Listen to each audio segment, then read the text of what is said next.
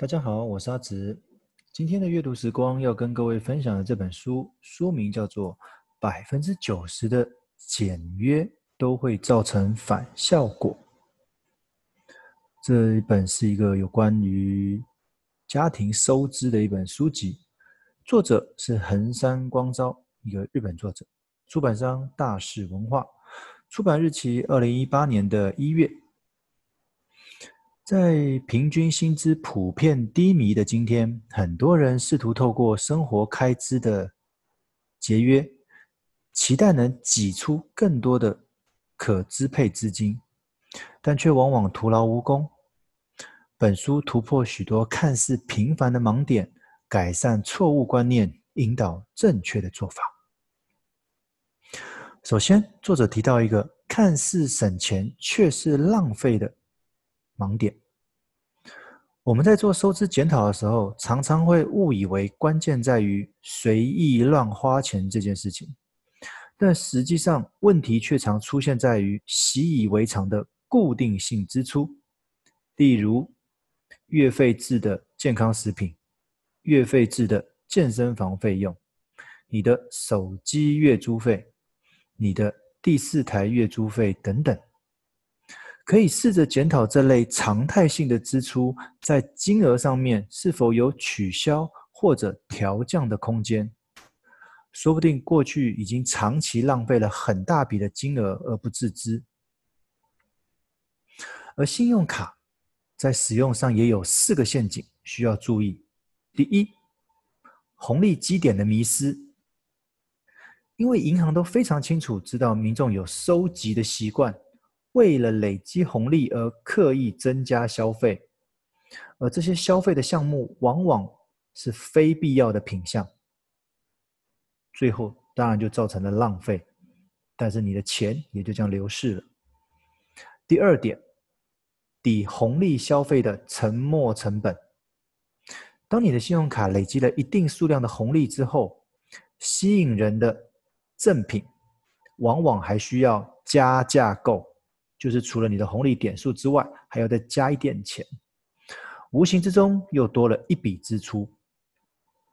第三，先享受后付款的恶性循环，将付钱的烦恼向后推到下一个月，先甘后苦的消费模式，不仅让你的未来持续有还款压力，更因资金的排挤，降低了未来理财规划的空间。第四，分期付款的可怕累积。其实延迟付款的功能对理财的影响已经很大了，而延迟加分期的效果，把刷卡消费的行为包装得更为轻松愉快。而这样的结果会出现，就算你有一段时间没有刷卡，但每个月却持续有卡费需要缴纳的奇怪现象。如果是这样，那你未来的资金运用也会变得更为混乱。书中另外一个观念，你只要改变了金钱观念，就有机会改善你的用钱习惯。第一，认清事实，你一直将担心未来生活挂在嘴边的人，你是否该鼓起勇气正视以下的财报数字？比如说，如何增加收入？目前的收支有没有平衡呢？你目前的资产跟负债的水位如何？你未来财务目标需要的金额是多少？第二，好学笃实，指的就是你有没有学习面对金钱的习惯。总是烦恼钱的人，应该试着开始学习家庭财务。总是告诉自己看到数字会头晕，那你如何管理你的钱？总不能夫妻两个人都害怕面对数字。那你的家庭财务问题也就不可能有解决的一天。第三，思考踏实，无法掌握可活用的金钱，却梦想一次赚一大笔钱的人，其实你很难受到幸运之神的眷顾。没有学习财务管理，连小钱都处理不好，未来当你有机会处理大钱的时候，相信也是一团乱。而这样子的问题。很常发生在所谓的富二代的身上。第四，确实储蓄。现金储蓄险的目的，并非追求漂亮的财务数字，而是让你有一份安定感及未来的资金准备。所谓的紧急预备金，也就是现金，或是储蓄险，也就是稳定确定的资金，其在财报上面的重要性，可不输给你投资上面的金额。第五，诚实面对，设定个人财务目标。以目前可运用的资金为基础去规划，才有圆梦的机会。否则，喊一个和目前财务基础相差甚远的目标，不仅不容易达成，也容易感到挫折而中途放弃。无论你是单薪或是双薪家庭，夫妻俩都要学会家庭财务的管理，定期检视并共同解决问题。千万不要互相指责。或用质疑的口吻讨论资金用途是否恰当，此举不仅无法解决财务问题，更会让彼此逃避财务管理。此外，孩子们的高等教育费用有必要与孩子讨论，并告知目前的资金准备情况。一方面可以让孩子知道这对金钱和学习之间的关系负责；另一方面，如果需要透过助学贷款的话，也可让孩子日后在出社会的时候有必要开始学习如何还款的心理准备。作为儿孙辈，由于经济上的压力，已退休的长者，如果你的手头宽裕的话，会替儿孙辈协助生活上的食衣住行。看似理所当然的举动，其实背后藏着许多危机。退休金规划在生活及生病的钱，才是长辈需要关心的事情。再一个重点，拒绝成为下流老人。由于我们大多在六十五岁才能开始请领社会退休金，试着想想看，如果我们提早离开职场的空窗期，该如何处理？这一点非常重要，因为相信依目前的经济状况，大多数的人都希望工作能够做到六十五岁，但除了自身体力能否负荷之外，也要看届时若是较高的薪资，老板们是否愿意持续聘用，也是一个关键。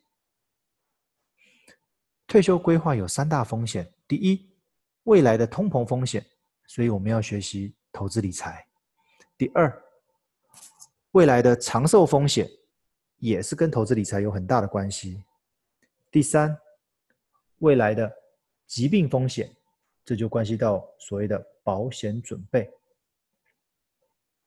目前，如果你过得还不错，但存款不多，又有房贷，是未来可能的下流老人，俗称的贫穷候补生。主要的原因，因为房贷跟子女教育费用，或者你频繁出国、购买三 C 产品、开名车等负担，导致你没有积蓄。到底是该及时行乐，还是对未来能够有未雨绸缪？相信可以从家庭财报中找出一个平衡点。再一个议题，高龄者的三大不安：第一，健康；第二，金钱；第三，孤独。要摒除上述的不安，透过家庭财报的定期追踪与调整，有机会减缓金钱上面的不安。而由于平均寿命不等于健康寿命，因此趁着年轻时，也要一并透过运动来储备健康的身体，以及结交朋友伴侣，以解决健康。孤独的问题。书中的另外一个重点提到，我们常见的家庭财务困扰，例如学贷的负担，这个在我们前面有提到一部分。看似每学期所借的金额不多，但是大学四年下来所累积的总金额，可以让刚出社会的年轻人，让你的人生瞬间变成黑白了。你可别的，你可别觉得你可以轻松回答说那是孩子的事，他自己该负责。但事实上，当孩子刚出社会的能力所及，无法负担太高的生活开销，很容易就将原本的家视为经济上可长期依靠的避风港。一不小心，你的子女可能就成了啃老族。无形中也消耗父母的退休金部位。一旦如此，这群父母亲未来也就是下流老人的可能人选。还有就是保费的负担。书中建议试着从两个方面来做功课：第一，你的保险商品的保障是否符合现况；第二，你的保费是否符合目前的财务状况。好了，以上就是这本书的一些重点摘要。希望各位除了知道之外，你应该更尝试着做到。谢谢各位今天聆听，我们下回见，再见。